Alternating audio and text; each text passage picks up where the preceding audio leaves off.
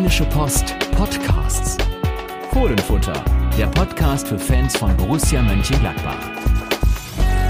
Herzlich willkommen zu einer neuen Folge des Fohlenfutter Podcasts mit mir, Yannick Sorgatz, und mit Carsten Kellermann. Und wir sprechen natürlich zuerst über das 2 zu 2 in Berlin. Genau, wir haben uns da mal fünf Aspekte rausgenommen, um dieses Spiel zu beleuchten und werden dann danach über jemanden sprechen, der möglicherweise oder vielleicht sogar sehr wahrscheinlich äh, bald Trainer von Borussia Mönchengladbach sein. Ja, die Rede ist von Adi Hütter, was natürlich wieder für eine Geschichte sorgt, für die eigentlich nur der Fußball sorgt, denn er kommt auf jeden Fall nach Mönchengladbach, nämlich am Samstag. Da steht Borussias nächstes Bundesligaspiel an gegen Hütters Frankfurter, die aktuell Vierter sind. Und damit ist es ja eine Art Spitzenspiel, würde ich sagen. Und wir wollen das Ganze und worauf es da ankommt, mal wieder in guter alter Manier besprechen. Genau, mit Aufstellungstipps und Ergebnistipps. Also, viel Spaß. Ja, Carsten, es muss für dich am Samstag ein bisschen traurig gewesen sein, denn ich weiß ja, wie gerne du Auswärtsspiele von Borussia in Berlin besuchst. Das ist ja eigentlich sowas wie dein Auswärtsspiel, möchte ich mal fast sagen, was nämlich auch bedeutet, dass ich selten bisher im Berliner Olympiastadion war, weil du das meistens übernommen hast. Aber dieser Pflichtbesuch, der gern genommene Pflichtbesuch, fiel aufgrund der Corona-Umstände aus. Nicht ausgefallen ist Borussias Spiel. Das ist 2 zu 2 ausgegangen am Samstag gegen Hertha im Olympiastadion. Und es war mal wieder eines dieser klassischen Spiele, wo man sich nachher fragen musste und fragen durfte, war es nun ein gewonnener Punkt oder waren es zwei verlorene? Es ist eine oft gestellte und platte Frage, aber ich glaube, es ist ein Spiel, wo sie doch sehr berechtigt. Absolut. Also erstmal nochmal zu Berlin. Äh, es lohnt sich natürlich immer in äh, die Hauptstadt zu fahren, äh, einfach um die Atmosphäre Berlins einzuatmen, die ja wirklich eine ganz besondere ist. Von daher sehr schade, dass sich das jetzt in dieser, dieser Zeit nicht ergeben hat. Ähm, und äh, zum Spiel, ja, es war auf jeden Fall erstmal, finde ich, ein sehr, sehr interessantes Spiel, abwechslungsreiches Spiel, wechselnde Führungen, ähm, rote Karte, am Ende nochmal richtig spannend geworden. Und äh, ich glaube, dass man diese, diese Frage, die du gestellt hast, ob es jetzt ein gewonnener Punkt oder zwei verlorene Punkte war, äh, dass man diese Antwort in beide Richtungen geben kann. Also Borussia hat äh, aufgrund der Zahlenkonstellation der Unterzahl über so lange Zeit natürlich dieses 2 zu 2 mitgenommen äh, gegen eine Berliner Mannschaft, die aus der Natur der Dinge heraus natürlich überlegen war, nach der Pause auch im Vorteil war. Ähm, andererseits äh, hätte Borussia, da bin ich schon der klaren Meinung, gegen diese doch spürbar verunsicherte Berliner Mannschaft mit ein bisschen mehr Mut, auch in Unterzahl nach der Pause, indem sie sich angelehnt hätte an die Zeit, äh, in der sie das 0 zu 1 zu einem 2 zu 1 gemacht hat, in Berlin sogar gewinnen können, trotz Unterzahl. Es war ja zum, ich meine, dritten Mal in dieser Saison ein Spiel, in dem Borussia sowohl geführt hat, als auch zurückgelegen hat, aber am Ende hat keiner gewonnen. Das gab es in Freiburg beim 2-2, das gab es beim 3-3 in Frankfurt und jetzt erneut. Und das ja ach, lässt einen immer ein bisschen ratlos zurück. Es war ein spannendes, interessantes Spiel, aber ich fand es irgendwie auch auf gewisse Weise nervig, war das Wort, was mir einfiel, weil irgendwie war es auch so, ich saß da in der 95. Minute und dachte, nimmt dieses Spiel in gar kein Ende. Irgendwie ging es auch immer weiter. Dann noch eine Verletzungsunterbrechung, weil Tobi Sippel am Boden lag. Und äh, da müssen wir jetzt gleich auch zu sprechen kommen, warum der überhaupt am Boden liegen konnte. Ähm, also so viel drin in diesem Spiel, Schiedsrichterentscheidungen, dann Führung, Ausgleich und so weiter. Und dann ja, alles drin, was irgendwie zehrend war. Ähm, sehr große Bruttospielzeit von mehr als 100 Minuten und äh, ja, gefühlt dauert es dann bis 20.15 Uhr am Abend das Spiel. Aber es nahm ein Ende und am Ende standen eben diese ja, zwei Tore für jede Mannschaft und der eine Punkt für Borussia. Ich glaube, um das ein bisschen zu ordnen, lass uns auch vielleicht mal so in fünf knappen Punkten über dieses Spiel sprechen. Äh, man nennt es ja gerne Talking Points. Ähm, und wir haben uns da fünf nicht ausgedacht, weil sie ja eigentlich auf der Hand liegen, sondern fünf ausgesucht, über die wir sprechen wollen. Ähm, der erste auf meiner Liste ist ja dieses gedrehte Spiel und was das für Borussia aussagt, nämlich einiges über die Moral der Mannschaft. Genau, also das, äh, du hast ja eben schon beispielsweise das 3 zu 3 in Frankfurt angesprochen. Äh, da war es moralisch natürlich noch wertvoller, aus dem 1 zu 3 in den Schluss der Nachspielzeit noch ein 3 zu 3 gemacht. Aber auch jetzt in Berlin, ähm, ich meine, schlimmer konnte es ja kaum kommen. Borussia äh, bekam diese rote Karte äh, gegen Jan Sommer, war dann in Unterzahl. Der erste Schuss dann, ähm, um das schon mal vorwegzunehmen, auf das Tor dann von Tobi Sippel gehütet, war dann gleich drin und äh, plötzlich äh, war Gladbach die bessere Mannschaft, spielte fröhlich auf, als wenn sie eigentlich äh, eher einen zwölften Mann dazu bekommen hätten beziehungsweise die Berliner einer weniger gewesen wären und haben sich gar nicht davon beeindrucken lassen, dass sie äh, in Unterzahl waren. Äh, Marco Rosa hat ja umgestellt, hat Oskar Wendt dann vom Spiel, äh, Spielfeld genommen ähm, und ähm, hat aber trotzdem die Offensive belassen. Normalerweise gehen ja Trainer dann oft auch hin und sagen, okay, ich nehme jetzt einen, äh, einen äh, Offensivspieler runter und mache nach hinten dicht. Rosa hat umgestellt auf eine Viererkette und die Gladbacher sind super zurechtgekommen und sind dann auch sogar zwei ins Führung klasse Pass von Markus Thüram auf ähm, Alassane Player, der den Ball cool vollstreckt und dann Player mit einem Druckpass auf Thüram in den Strafraum, das Voll von Niklas Stark und dann tritt Lars Stindl zum Elfmeter an. In Augsburg hat er noch verschossen. Jetzt schießt er die gleiche Ecke nur ins Netz statt neben das Tor. Ja, und es war einfach eine richtig, richtig gute Phase der Gladbacher, in denen sie ganz einfach gezeigt haben, wir lassen uns hier nicht beeindrucken, wir machen unser Ding und das fand ich war moralisch schon sehr wertvoll und das müssen sie halt auf jeden Fall auch mit in die in die nächsten Spiele, insbesondere gegen das gegen Frankfurt nehmen. Du hast sie schon genannt, die beiden oder zwei der Hauptprotagonisten dieses Spiel drehen. Lass uns über die reden, ähm, weil sie zufällig aus dem gleichen Land kommen und nicht immer ganz stabil in dieser Saison waren. Marcus Thuram und Alassane Player. Beide immer besser drauf, besonders Marcus Thuram, der an den letzten vier Toren jetzt beteiligt war für Borussia. Die gegen Freiburg hat er die geschossen, jetzt vorbereitet. Ganz typisch, auch wieder durch einen herausgeholten Elfmeter. Das ist sein siebter Scorerpunkt in dieser Saison, oder? Ne, sein sechster fürs herausgeholte Handspiel gegen Mainz gab es keinen, aber allein sechs Assists in der Saison auf seinem Konto. Ähm, ich glaube, er stand ja schon, das war nach dem Schalke-Spiel auf unserer Hoffnungsträgerliste ganz oben. Ähm, heißt, er hat diesen Trend fortgesetzt. Jetzt gesellt sich auch Alassane Player dazu. Ich fand es auch schon nach einer katastrophalen ersten Halbzeit gegen Freiburg, da in der zweiten Halbzeit besser. Ähm, was auch für mich damit zusammenhängt, dass er jetzt so ein bisschen mehr in dieser spielenden Rolle wieder ist. Also gar nicht jetzt der Zielspieler im Strafraum, der er zwar war beim Ausgleich in Berlin, sondern jetzt irgendwie da ein bisschen mehr rumwuseln darf. Ja, und das war eben diese, diese Konstellation, die sich Marco Rose auch ausgedacht hat. Wir haben ja schon oft auch über die fußballerischen Qualitäten vorne in der Mannschaft gesprochen und dass eben diese drei Spieler da vorne, Lars Stindl als zentraler Stürmer im, im Dreierangriff äh, und dann eben auf der linken Seite Alassane Player, so in dieser klassischen Position, die er immer dann, finde ich, wenn er seine besten Spiele gemacht hat, auch wirklich inne hatte. Und dann eben Thuram auf der anderen Seite. Also von daher, das äh, war eine, finde ich, sehr, sehr gute Konstellation. Und ähm, ja, die drei haben dann ja auch bei dem, ähm, bei dem Elfmeter-Tor wirklich wunderbar zusammengespielt. Nochmal der, der wirklich starke Pass von Player. Äh, Thuram, der den Ball dann äh, sozusagen der Zielspieler dieses Passes war, fällt dann und Stindl verwandelt den Elfmeter. Also ähm, hat mir gut gefallen und äh, insbesondere Player hat gezeigt, dass er jetzt einfach in der Situation ist, wieder der Player zu sein, den man kennt. Er hat in Stuttgart ja so ein ähnliches Tor geschossen, auch lange gelaufen, den Ball dann äh, am Torwart vorbeigezogen und reingesch reingeschoben. Jetzt äh, schießt er in die lange Ecke. Also ganz äh, fraglos, dass dieser Ball im Tor landen würde. Und das ist ja seine große Qualität in diese, diese Position. Ähm, kam er auch oft rein in den Spielen vorher, wirkte dann aber immer so ein bisschen unkonzentriert. Und, und in dieser Szene jetzt, da war, hat einfach alles gestimmt. Äh, die Art und Weise, wie er den Pass äh, antizipiert hat, wie er dann vor dem Tor aufgetaucht ist und vollstreckt hat. Und ja, solche äh, Spiele sind es natürlich die, äh, die auch Alassane Player äh, wirklich wertvoll für Gladbach machen. Marco Rose hat ihn ja immer wieder aufgestellt, hat an ihn geglaubt, hat ihm vertraut, Vertrauen jetzt gerechtfertigt und äh, ja, und Markus Thüram, da bist du wahrscheinlich der gleichen Meinung, hat noch einiges äh, auch wieder gut zu machen, was er zwischendurch doch hat liegen lassen, oder? Ja, er nähert sich jetzt auch ähm, von den Zahlen her so langsam seiner Vorsaison. Da ist ja hinten was weggebrochen, weil er verletzt war. Jetzt hat er die Pause gezwungenermaßen in der Mitte gehabt nach seiner langen Sperre.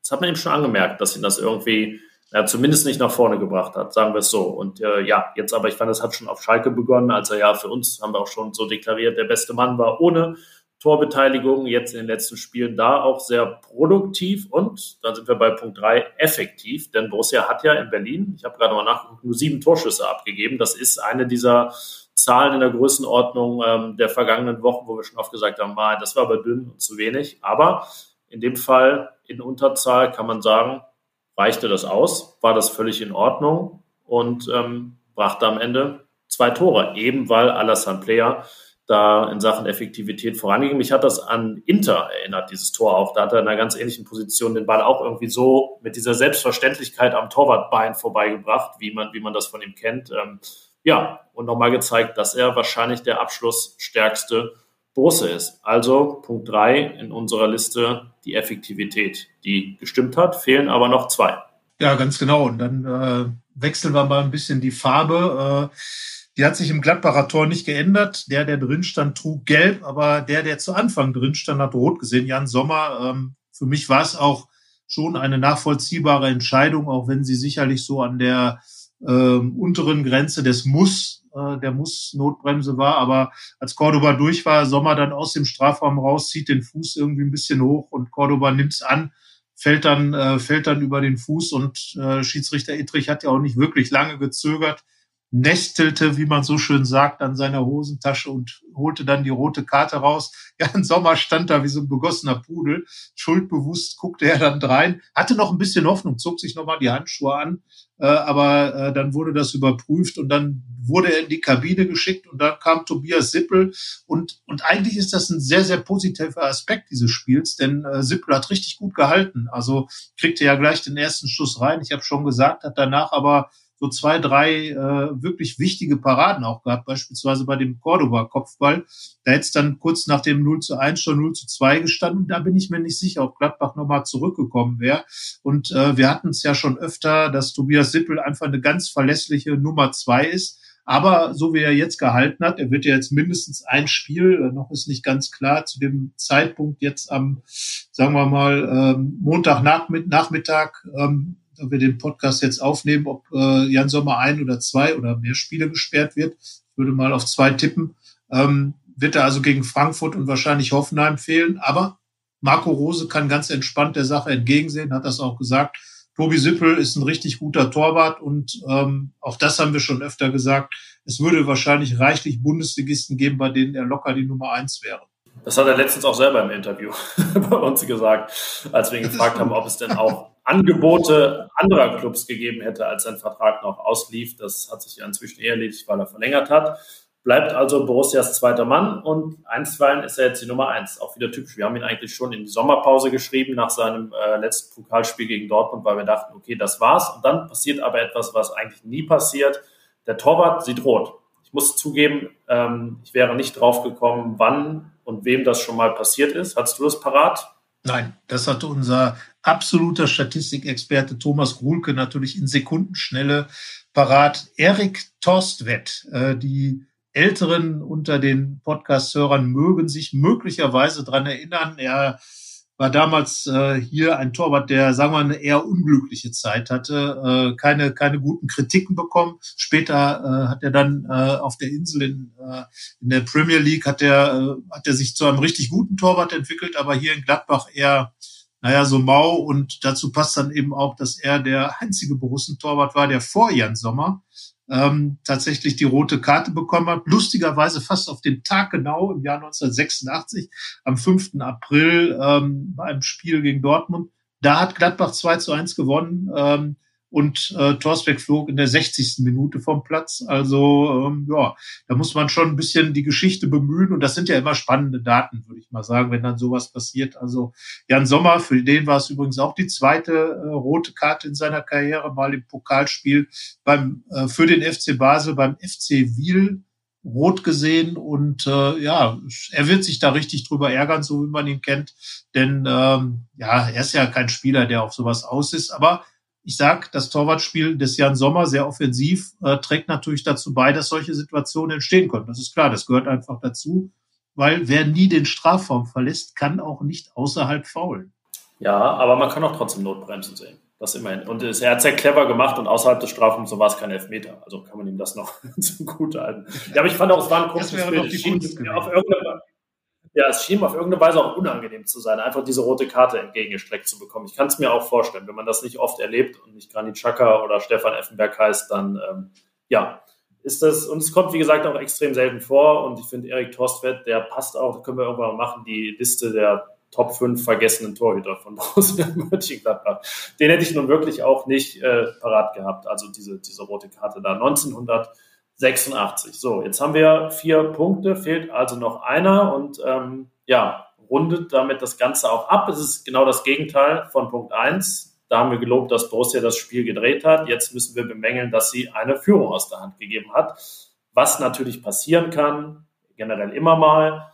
Borussia passiert etwas öfter in dieser Saison. Es kann auch in, Über in Unterzahl passieren, aber irgendwie war es nicht zwangsläufig. Also ich fand, äh, es war halt irgendwie zu einem sehr ärgerlichen Zeitpunkt, eben kurz nach der Pause, in einer Phase, in der man denkt, naja, jetzt gerade, das Spiel hatte man ja gerade erst gedreht, dann geht's in die Halbzeitpause, man kommt raus und es war ja, ja auch keine gute Phase. Borussia wirkte da irgendwie, wenn sie mal unkonzentriert wirkte in diesem Spiel, dann in dieser Phase und schon war der Ball drin. Von daher ähm, glaube ich, dass man das 2 zu 2 fast besser hätte ertragen können als Borussia, wenn es dann in der 78. oder so gefallen wäre. So war es irgendwie so, dass man dachte, ja, boah, wenn man diese Phase überstanden hätte, wäre es gar nicht so schwierig gewesen, denn ich fand, danach, nach dem 2-2, hat Hertha natürlich mehr Ballbesitz gehabt und mehr Druck gemacht, aber die unglaublich zwingenden Chancen ja auch nicht gehabt. Gerade in der Schlussphase hatte ich teilweise eher das Gefühl, dass äh, wenn eine Mannschaft den berühmten Lucky Punch noch landet, das Borussia sein könnte. Da hatte ja Florian Neuhaus auch noch eine Chance. Es gab die fast Elfmeterszene von Markus Thuram. Also ist komisch in Überzahl, äh, in Überzahl, in Unterzahl, das sagen zu müssen und nachdem man ja doch einen Punkt geholt hat, aber es war in gewisser Weise halt auch ärgerlich, dass Borussia dieses Spiel nicht gewonnen hat. Ja, es gibt halt auch eine Tabelle und äh, Max Eberl hatte das ja im Vorfeld des Spiels gesagt. Eine Schwächephase ist nicht mehr erlaubt. Borussia hat viele Punkte abgegeben, hat ja auch im Hinspiel im eigenen Stadion gegen Hertha BSC äh, nur eins zu eins gespielt, damals einen Rückstand noch aufgeholt, aber äh, auch damals einen Rückstand aufgeholt. Ähm, und äh, ja, es fehlen, sind einfach zwei Punkte, die nicht geholt worden sind. Äh, in dem Spiel und dadurch, dass eben Borussia Dortmund zum Beispiel gewonnen hat beim VfB Stuttgart, ist da der, die Differenz zu den Plätzen fünf und sechs ist halt wieder gewachsen und das ist dann ärgerlich, das muss man sagen, weil darf auch nicht vergessen, dass hier ein Europakandidat, der Borussia nach wie vor ist, gegen einen Abstiegs äh, Kandidaten beziehungsweise einen Verein, der im Abstiegskandidat, äh, Abstiegskampf ganz extrem verwickelt ist, Hertha BSC gespielt hat, äh, dann in Führung gegangen ist, das Spiel gedreht hat und äh, ja, du hast es schon angesprochen, die Szenen von Florian Neuhaus zeigen ganz einfach, ähm, mit etwas mehr Mut wäre mit Sicherheit auch etwas mehr drin gewesen. Ich fand es gut, dass Christoph Kramer und auch Marco Rose das nachher wirklich auch klar gesagt haben, dass hier nicht nur die äh, super Moral äh, und so weiter Karten gespielt worden sind, wie es ja oft bei Borussia der Fall ist in, in solchen Spielen, wo man dann wirklich äh, irgendwas erkämpft und die Umstände ungünstig waren, aber einfach hinzugehen und zu sagen, hey, ich äh, äh muss so ein Spiel möglicherweise auch gewinnen, wenn ich andere Ambitionen habe das ist so eine Sache, wo ich sage, genau dafür finde ich, ist auch ein Marco Rose letzten Endes gekommen. Und dafür steht auch einer, äh, ich wechsle jetzt mal ganz galant das Thema, äh, über den wir jetzt in den nächsten Minuten ausführlicher sprechen werden, der übrigens mal Ziehvater von Marco Rose. Muss ich ja fast schon fragen, wer das nicht war. Wer war nicht Ziehvater von Marco Rose? Aber ja, er ist einer, auf den das zutrifft. Das ist ja auch das Ding bei Ziehvätern, da kann es wirklich ja auch mehrere geben. Ne? Das, da gibt es das Ziehvater Sharing in dem Fall. Ja, der Name, du hast mir noch gar nicht gesagt, ne? das war jetzt die Überleitung für mich. Wir reden von Adi Hütter. Adi Hütter, den mit dir ähm, das Geburtsjahr verbindet. Nee, der ist, der ist ein Jahr jünger als du, ne? Ähm, die, den, den Klamottengeschmack ja, mit Tendenz zum Schwarz und die Frisur. ja, also viele gute Punkte für, für ihn. Vor allen Dingen auch ganz Fakten, was den Fußball angeht. Nein, äh, Adi Hütter, ähm, 51 Jahre alt, im Gegensatz zu mir. Ich bin deutlich jünger, ich bin 50. Um das hier jetzt mal so frisch von der Leber weg zu sagen, da wird der ein oder andere junge Podcast-Hörer dann staunen, dass man in diesem biblischen Alter auch noch Podcasts machen kann.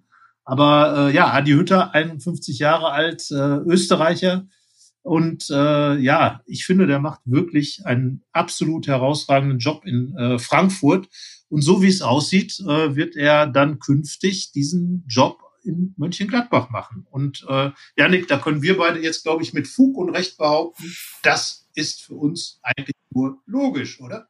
Ja, es äh, begab sich zu der Zeit und es war ähm, Anfang 2018 Ich weiß noch genau, wie wir da damals noch in einer gemütlichen Ecke der Redaktion in Mönchengladbach saßen. Man saß noch in der Redaktion, das waren Zeiten. Und es lief gar nicht bei Borussia. Und ähm, wenn es gar nicht läuft und ähm, man denkt, was schwant da oder was zieht da am Horizont heran? Vielleicht ein Trainerwechsel. Es war unter Dieter Hecking. Ähm, haben wir mal eine Liste gemacht. Du hast sie leider verloren. Du hast sie nicht mehr gefunden. Ne? Jedenfalls haben wir eine Liste gemacht mit möglichen Kandidaten, ja. die Trainer bei Borussia werden könnten. Sprich Nachfolger von Dieter Hecking, der dann noch ein gutes Jahr blieb. Das äh, muss man ihm lassen, dass er sich da, dass er da, wie man auch nicht so schön sagt, den Kopf aus der Schlinge gezogen hat den Turnaround geschafft. Ähm, und auf dieser Liste stand der Name Adi Hütter. Ich würde jetzt ungern alle Namen nennen, die auf der Liste standen. ähm, ja, er stand, ja, auch, auch das, das auch das, genau. Es stand der Name Hannes Wolf tatsächlich auch drauf. Und zwar nicht ähm, der Mann, der momentan bei Borussia häufig eingewechselt wird, sondern jetzt Interimstrainer bei Bayer Leverkusen ist. Der war damals, ähm, wie man auch sagt, der heiße Scheiß im deutschen Fußball. Er ähm, ja, hat dann ein paar Karriereschlenker seitdem genommen und war auch nie wirklich Kandidat bei Borussia. Aber Adi Hütter, damals Trainer der Young Boys Bern, stand ganz oben bei uns auf der Liste. Dieter Hecking blieb über den Sommer 2018 hinaus und Adi Hütter unterschrieb schließlich bei Eintracht Frankfurt, wo er jetzt seit fast drei Jahren ist. Das sehr erfolgreich. Ein Halbfinaleinzug in Europa League und nun wahrscheinlich der Einzug in die Champions League, der erste in der Vereinsgeschichte der Eintracht. So war es damals, 2018. Aber wir wollen uns jetzt nicht zu sehr loben dafür, ähm, sondern ähm, vielleicht kannst du erstmal so ein kleines Update geben nach dem Motto, äh, was seitdem geschah, seitdem wir das letzte Mal über das Trainerthema gesprochen haben. Was wissen wir, was wissen wir noch nicht, was ist noch offen in Sachen Adi Hütter? Also wir wissen, dass erstmal alle Fakten offen sind. Also dass Adi Hütter Trainer in Gladbach wird, ist noch nicht bestätigt. Äh, wir haben mit Borussia gesprochen und äh, von der Seite gibt es keinen Kommentar zu der Meldung des Kicker, dass man äh, mit, dass Max Eberl und Adi Hütter mit den Gesprächen, Verhandlungen schon sehr, sehr weit seien. Sehr, sehr weit als Zitat. Äh, oder äh, natürlich auch der Bildzeitung, die gemeldet hat, dass eigentlich schon alles klar sein soll und äh, sogar von einer Vertragslaufzeit von zwei Jahren plus ein weiteres Option äh, geschrieben haben.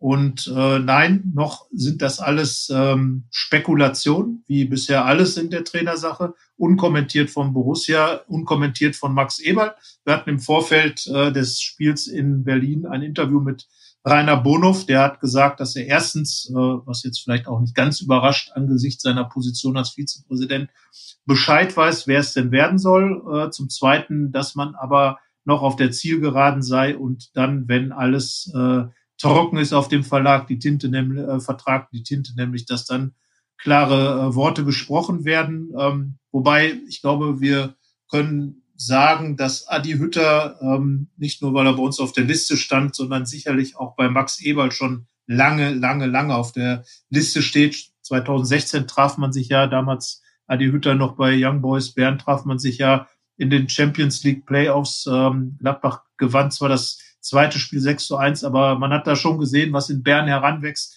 Eine Meistermannschaft hat er da gebaut. Ähm, und das war nicht selbstverständlich. Basel damals der große Club in, in, ähm, in der Schweiz und dann mit Bern Meister zu werden und so nachhaltige Dinge zu schaffen, dass darauf jetzt äh, Gerardo äh, Seoane weiter Meister, Serienmeister sogar geworden ist in der Schweiz. Weil das sind so Sachen, die man Hütter definitiv äh, zugute halten muss. Und ich glaube, für meine Begriffe, und wir haben es auch schon des Öfteren geschrieben, es ist ja auch nicht das erste Mal, dass wir diesen Namen nennen, ähm, eigentlich ist Hütter der optimale Trainer für Gladbach in der Konstellation und in diesem Reigen derer, die genannt wurden, oder?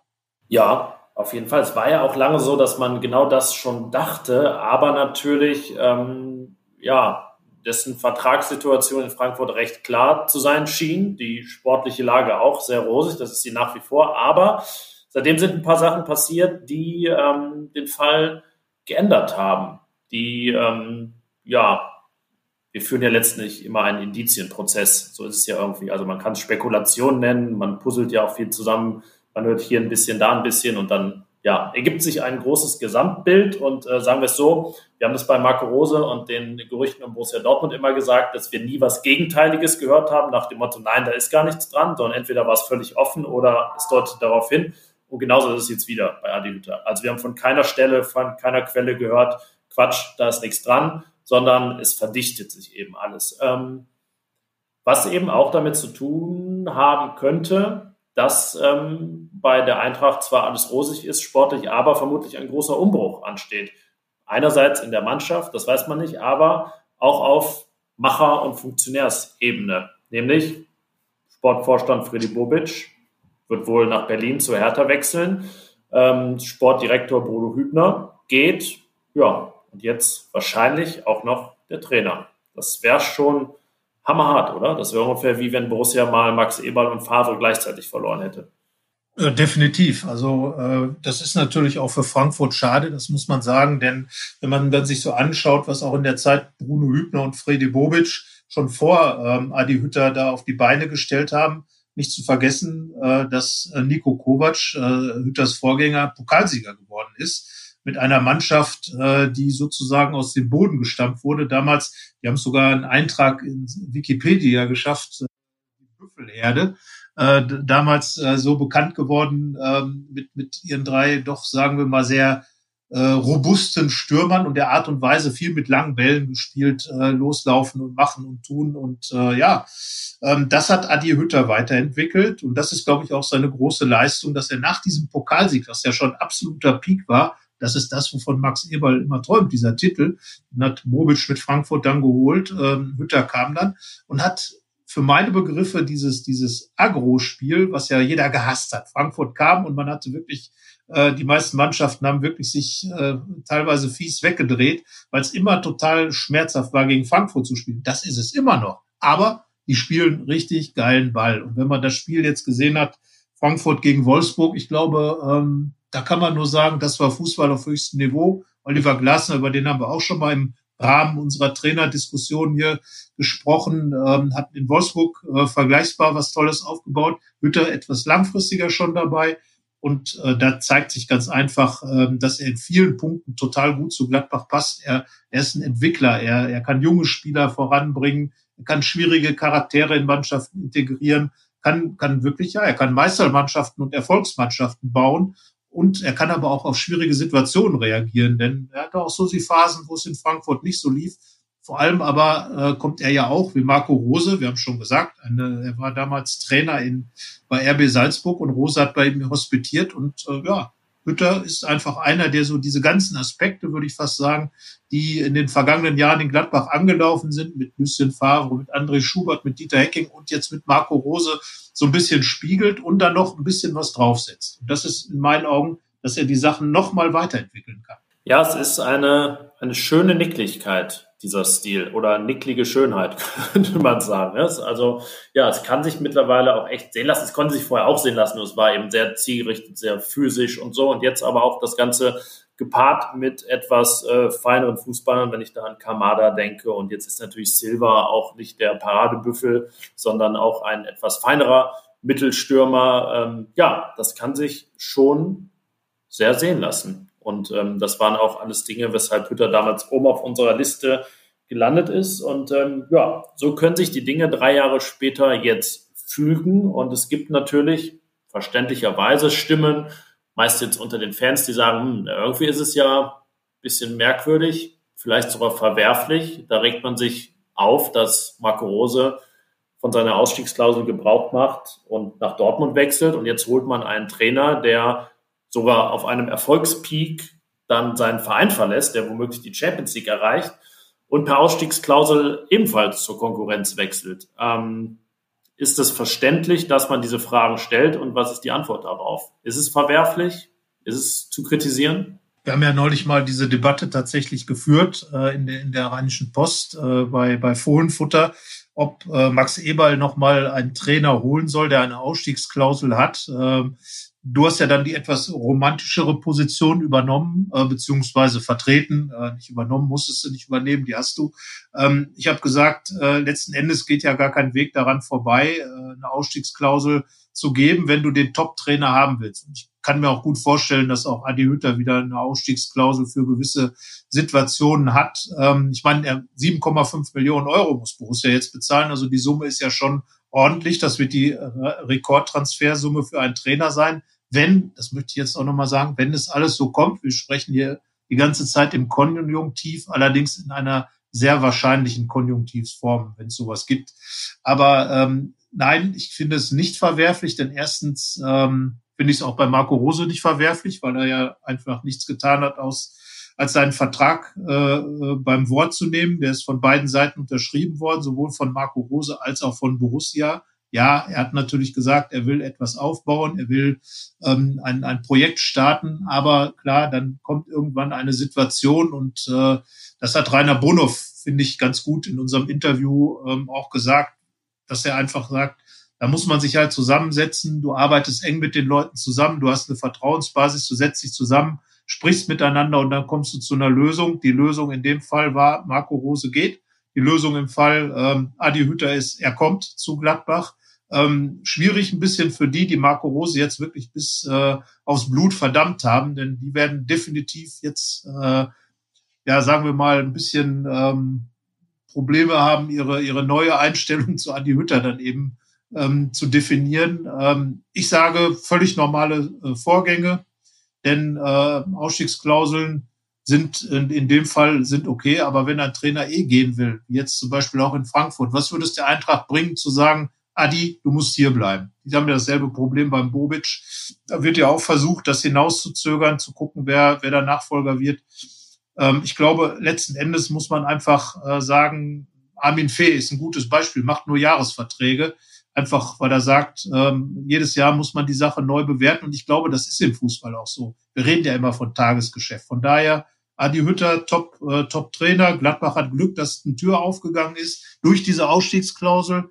Ähm, und äh, am Ende wird, wird man möglicherweise auch sagen, ähm, ja, es war auch ein guter Zeitpunkt für Borussia vielleicht, dass Adi Hütter hergekommen ist. Auf jeden Fall ein echtes Statement von einer Mannschaft, die, äh, so viel kann man ja schon sagen, vor Borussia landet. Also es steht noch nicht fest, aber so wird es kommen. Von denen den Trainer zu verpflichten, der überaus erfolgreich war in drei Jahren, das ist ein Statement, das kann sich sehen lassen. Und es ist letztendlich so, ich kann ja, also kann jeden Frankfurt-Fan verstehen, der jetzt aufbrausend und außer sich ist. Ähm, ich kann auch Gladbach-Fans verstehen, die sagen, äh, es hätte irgendwie ein Geschmäckle. Aber die Antwort ist eben auch, du hast gerade gesagt, dass die Lage ja eben ein bisschen anders ist vielleicht. Und dass man ja auch Marco Rose, das betonen ja wiederum aber auch viele Gladbach-Fans, die jetzt sagen, es ist doch anders. Ähm, sie haben Marco Rose Rose, Rose nie äh, wegen dieser Ausstiegsklausel und des Ziehens der Ausstiegsklausel verteufelt haben, sondern es eben viel um das ging, was er so vermittelt hat, gerade bei seinem Antritt und das natürlich auch eine sehr zähe Nummer war über ja wirklich vier Monate, die sich das Dortmund-Ding gezogen hat. Und dann ist Dortmund-Gladbach ja auch noch eine etwas andere Lage. Ähm, ja, jetzt ist es so, wie es ist. Wahrscheinlich können wir diesen Satz mal wieder benutzen. Und ähm, ja, sind gespannt, wann es denn soweit ist. Wir würden uns jetzt schon mal festlegen, dass es vor Samstag nicht passiert ähm, und dass Borussia dann, und damit können wir jetzt eigentlich mal ein bisschen überschwenken, zu Samstag Borussia es auch ein bisschen selbst in der Hand hat, wann es denn passiert, wenn es passiert. Äh, ich denke, es wird, wird letzten Endes damit zusammenhängen, dass Adi Hütter in Frankfurt klare sportliche Verhältnisse haben will. Sprich also wissen will, ja, die Champions League ist gebucht äh, und, und sich vielleicht nachher auch nicht nachsagen lassen will, wenn es denn nicht klappt. Es hat daran gelegen, dass der Trainer schon seinen Abgang verkündet hat, weil im Moment äh, hält er sich ja immer sehr bedeckt mit klaren Aussagen, kann also jederzeit auch sagen, ich habe doch habe doch nie gesagt, dass ich gehe. Also da hat er jetzt im Moment, äh, sagen wir mal, steht er in so einem kleinen Räumchen wie Alice im Wunderland, in, der, dem ganz viele Türen sind und die hat er alle aufgemacht. Könnte also noch in alle Richtungen dann da durchgehen. Aber ähm, ja, äh, die Gladbacher, wenn sie jetzt Frankfurt besiegen, werden sie wohl dazu beitragen, dass es möglicherweise noch länger dauert.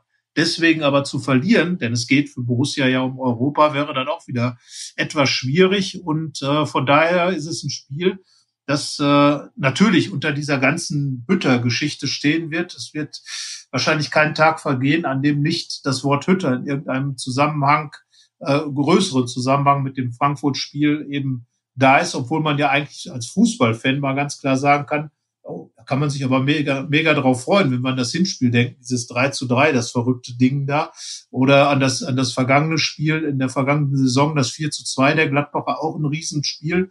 Also ähm, da steht uns, glaube ich, ein wirklich gutes Fußballspiel ins Haus und äh, auf das man sich einfach äh, pur freuen kann. Aber nochmal, diese Hütter-Geschichte schwebt natürlich über dem Ganzen und sollte Gladbach das Spiel dann verlieren, je nachdem, wie Dortmund spielt, wie dann die, die Punktesituation ist, ja, könnte, könnte was kommen. Ich persönlich würde mal schätzen, dass es noch ein bisschen länger dauert. Aber ähm, am Ende ist es, ist es ja im Moment auch egal. Ähm, Max Eberl wird wissen, was passiert. Und wenn Gladbach das Spiel gewinnt, glaube ich, wäre das ein ganz, ganz, ganz großer Schritt, äh, da nochmal ganz konkret einzugreifen in diese Europanummer. Ja, jetzt müssen wir was, also ganz konkret können wir es auch nicht sagen. Da ähm, gibt es nämlich am Montagabend noch ein Spiel, das das ein bisschen entscheidet zwischen Hoffenheim und Bayer Leverkusen. Also das, wenn ihr die Folge jetzt nach dem Spiel hört, ähm, dann müsst ihr euch die Punkte, die da vergeben wurden, dazu denken. Aber es geht ja auch in vielerlei Hinsicht um Platz sieben. Da hat Borussia sich ganz gut positioniert. Es kristallisiert sich ein Dreikampf voraus, würde ich sagen, mit Union Berlin und dem VfB Stuttgart. Ähm, Freiburg sollte man noch nicht abschreiben, aber die sehe ich doch sehr am Limit, was ihre Leistungen und Ergebnisse angeht, haben in Bielefeld verloren, sowieso jetzt zwei Niederlagen in Folge. Gegen Stuttgart gibt es das direkte Duell für Borussia noch und Union Berlin hat ein sehr hartes Restprogramm. Das hat man in der Hinrunde auch gesagt, dass das äh, gegen den Höhenflug oder eine Fortführung des Höhenfluges spricht. Aber da hat Union sehr ordentlich gepunktet. Deswegen, ja, läuft es darauf hinaus, dass diese Mannschaften vielleicht Platz sieben unter sich ausmachen oder je nachdem, was Bayer Leverkusen macht, ist dann ein Vierkampf um Platz 6 wird. Du schaust ja skeptisch in die Kamera. ja, ja na, ich, ich würde einfach sagen, für Gladbach muss es erstmal darum gehen, mindestens diesen sechsten Platz noch anzupeilen. Schade für, für die Borussia, dass sie ja gegen Leverkusen tatsächlich ähm, die Chance nicht nutzen konnte, sondern verloren hat, ähm, einfach diesen, diesen Gegner äh, in, in Griffweite zu haben. Aber äh, Leverkusen ist ja alles andere als stabil. Nochmal, äh, das Hoffenheim-Spiel am Montagabend ist jetzt in meinen Ausführungen natürlich noch nicht eingerechnet. Aber ich glaube, wenn Gladbach seinen Job macht und äh, seine Punkte holt, dann ähm, wird schon noch äh, da in Richtung Platz sechs was gehen können. Und das muss eigentlich das Ziel sein, dass man nicht darauf hoffen muss, dass dieser oder jener da den Pokal holt, äh, sondern dass man einfach selber die Dinge wieder in die Hand bekommt Nochmal, äh, natürlich ist man darauf angewiesen, dass in der Bundesliga der ein oder andere verliert, aber das gehört nun mal zum Geschäft dazu, ähm, weil, weil man eben nie im luftleeren Raum da spielt. Und wenn ich mir meine, ich habe ja hier meine schon oft an dieser Stelle erwähnte Tippliste anschaue, dann ist Borussia im Moment beim minus einem Punkt. Ich hatte jetzt äh, bis zum Hertha-Spiel ähm, hatte ich hier acht Punkte zugetraut, sieben sind es. Ähm, äh, gegen Frankfurt, muss ich jetzt zugeben, steht in meiner Liste ja 0 zu 1. Sprich also mit einem Unentschieden wäre Gladbach dann wirklich äh, in meiner Rechnung nach im, im Soll und würde irgendwo zwischen 18 und 20 Punkte dann noch holen können. Und ich glaube, wenn das tatsächlich. Also seit Beginn deiner Rechnung, nicht bis Saisonende. Ja. Seit dem Augsburg-Spiel, genau. Ähm, ja. Und äh, dass dann tatsächlich in Richtung Sechserplatz auch noch was geht. Davon gehe ich aus. Ich denke, dass sie, wenn sie bei 50 Punkten am Ende landet, das wären jetzt noch 10, dann auch wirklich mindestens Siebter wird. Und wahrscheinlich ist dann die Frage, ob 51, 52 dann der Unterschied, ob es noch zu Platz 6 reicht. Ganz interessant, am letzten Spieltag spielt ja Dortmund gegen Leverkusen. Das äh, ja. könnte interessant werden. Also da ähm, ja, gibt der Spielplan auch noch einiges her. Jetzt ähm, hast du schon indirekt deinen Tipp abgegeben. Ich weiß nicht, ob das schon ein offizielles Statement war oder. Ja, ich muss ja umtippen. ich muss ja. Äh, ich habe es jetzt als Unentschieden verstanden, dass du von einem Unentschieden ausgehst. Ja, genau. Äh, ich hatte ja in meiner Liste hier steht ein 0 zu 1. Äh, das wäre jetzt nicht im Sinne meiner, meiner grundsätzlichen Tendenz. Von daher sage ich 2 zu 2. Okay, ich ähm, war ja in den letzten Wochen immer sehr Pessimist oder manch einer mag es Spielverderber nennen. Ich habe jetzt mal ein äh, gutes Gefühl für Borussia und äh, denke, es ist irgendwie nach vielen, vielen Wochen und fast schon Monaten mal wieder Zeit für ein Statement. Und das ähm, sieht so aus, dass Borussia 2 zu 1 gewinnt. Drei Punkte gegen Eintracht Frankfurt holt. Das wäre wirklich ein Statement. Ähm, und äh, denn diese Frankfurter Mannschaft, man darf es ja nicht vergessen, Frankfurt ist die beste Mannschaft, deutsche, deutsche Fußball, Bundesligamannschaft des Jahres 2021, Tabellenführer seit Jahresbeginn. Und äh, das auch, wie gesagt, völlig zu Recht, weil da, da stimmt das meiste. Jetzt ist aber die Frage, die wir noch ganz klassisch hier beantworten wollen in den letzten Minuten unseres Podcasts. Äh, welche Borussen dürfen denn dieses, äh, diese Aufgabe da bei der Frankfurter oder gegen die Frankfurter Eintracht angehen? Und äh, das finde ich ist gar nicht so eine leichte Geschichte. Also Marco Rose muss doch ein paar Entscheidungen treffen, muss ein paar Dinge noch abwarten. Aber ähm, ja, selbst im Tor. Nee, im Tor ist alles klar, oder? Wie immer.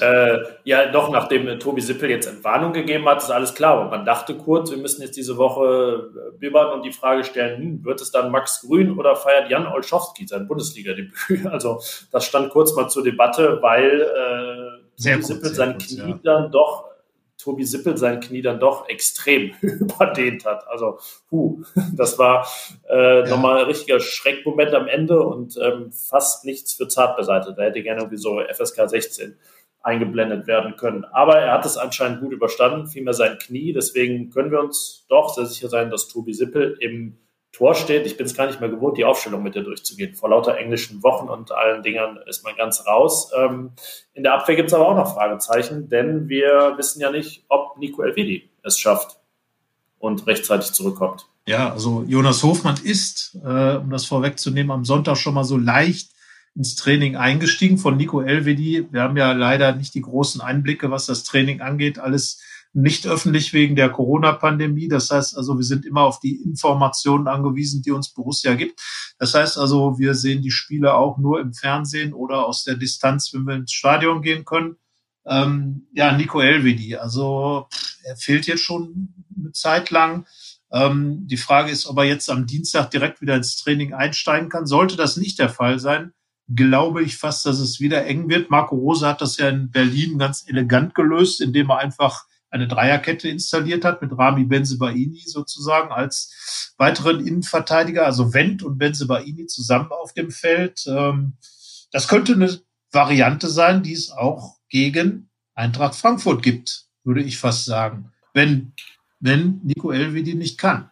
Denn ähm, wir haben ja schon über Rami Benzebainis Qualitäten oft gesprochen und dazu gehört ja unter anderem auch, dass er ja ein richtig guter Zweikämpfer, sprich also auch Innenverteidiger ist.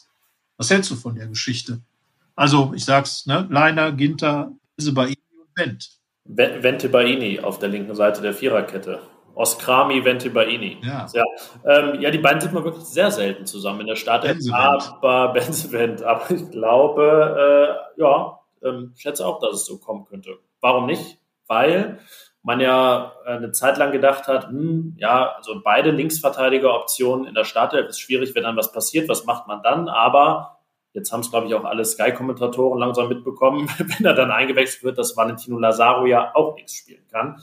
Von daher hätte man den noch auf der Bank als Option. Ähm, womit wir eigentlich schon dezent überleiten können zur Jonas Hofmann-Frage. Denn wenn der nicht fit wird, ist die Frage, was ganz vorne passiert. Vielleicht ist Valentino Lazaro da auch ein Kandidat. Das ist er ja eigentlich immer, wenn irgendwo was frei ist. Außer auf der Sechser-Position, wo auch was passieren muss, denn ähm, da hat Christoph Kramer eine Qualität verinnerlicht, die auch Rami Benzelbaini hat, nämlich gelbe Karten bekommen. Er ist äh, gesperrt, fünfte gelbe, deswegen muss die Doppel-Sechs umgebaut werden, was aber nicht so schwierig ist, glaube ich. Nein, denn äh, wir haben es ja schon ganz clever angeschoben, das Thema indem wir ganz einfach äh, eine Viererkette ohne Dennis Zakaria gebildet haben. Ähm, und der wird dann auf der Doppelsechs spielen, zusammen mit äh, Florian Neuhaus, der ja zuletzt auch wieder ansteigende Form erkennen ließ. Ähm, ja, und die beiden haben ein paar Mal schon zusammen gespielt, äh, sind jetzt nicht die erste Wahl bei Marco Rose, das sind einfach Neuhaus und Kramer, weil es auch die Saison hergegeben hat. Aber ich glaube, Dennis Zakaria, gerade gegen Frankfurt, das ist ja so ein Spiel, wo man sich ihn wunderbar vorstellt er ist halt äh, wirklich der, der äh, Kämpfer da im Mittelfeld und war ja auch immer der, der genau in diesen Spielen dann einfach auch äh, äh, da gestanden hat und seinen Mann gestanden hat. Also ähm, die beiden da zusammen, das, das halte ich schon für eine ganz gute Variante, zumal man auch, wie gesagt, mit Florian Neuhaus das Umschaltspiel ankurbeln kann.